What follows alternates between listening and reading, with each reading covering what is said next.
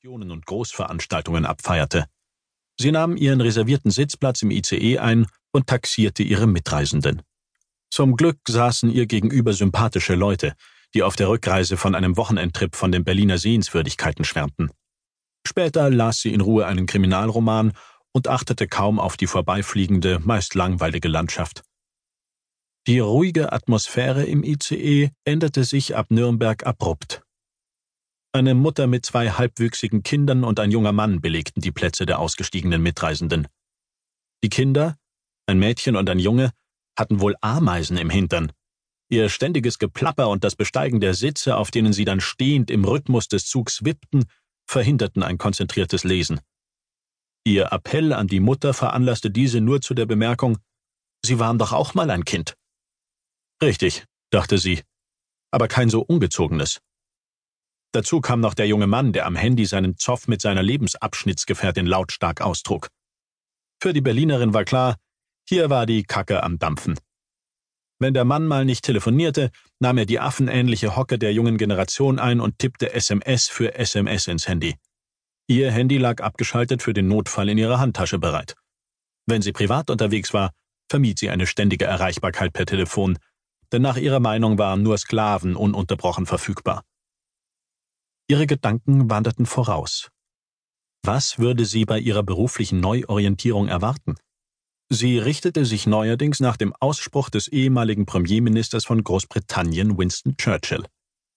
Wer kämpft, kann gewinnen oder verlieren. Wer nicht kämpft, hat schon verloren. Sie wollte kämpfen und sich in der bayerischen Metropole durchbeißen. Aufkommende Zweifel, ob gerade die Kriminalpolizei in München die richtige Entscheidung sei, wischte sie beiseite. Genervt nach der sechs Stunden dauernden Bahnfahrt stieg sie endlich am Hauptbahnhof in München aus. Den Taxistand vor dem Bahnhof ignorierte sie, denn mit ihrem Rollkoffer kam sie zu Fuß problemlos voran. Schon vorab hatte sie im Internet in der Nähe des Hauptbahnhofs der bayerischen Landeshauptstadt eine preisgünstige Pension gebucht. Hier wollte sie so lange bleiben, bis sie eine kleine Wohnung gefunden hatte. Das würde in München nicht leicht werden, versicherte ihr ein Berliner Kollege. Überhaupt wäre sie lieber aufs Land gezogen, denn die Besoldung einer jungen Polizeikommissarin gestaltete sich mehr als kärglich. Die Lebenskosten im bayerischen Wald oder in Niederbayern würden finanziell für sie mehr Spielraum bedeuten. Doch sie wollte unbedingt die Laufbahn einer Kriminalbeamtin einschlagen, egal wo, und hier in München gab es dazu die Gelegenheit. Dank des ausgedruckten Stadtplanes fand sie schnell die gebuchte Pension. Die Zimmerwirtin nahm sie freundlich auf und zeigte ihr das gemietete Zimmer. Diese Unterkunft mit weiß gekalkten Wänden, einer himmelblau bemalten Decke und geblümten Vorhängen beinhaltete ein Bett mit einem blau-weiß karierten Bezug, einen Tisch, einen Stuhl, einen kombinierten Wäsche-Kleiderschrank und eine Waschgelegenheit mit Kalt- und Warmwasser. Darüber ein Spiegel, mehr konnte man für den Preis nicht verlangen. Auf die Frage nach einer Toilette und einer Duschmöglichkeit antwortete die Vermieterin, die finden Sie auf der Etage. Das Ganze machte einen spartanischen, aber sauberen Eindruck. Als Willkommenstrunk stand eine Flasche Wasser auf dem Tisch, das für Linda verdächtig nach Leitungswasser roch.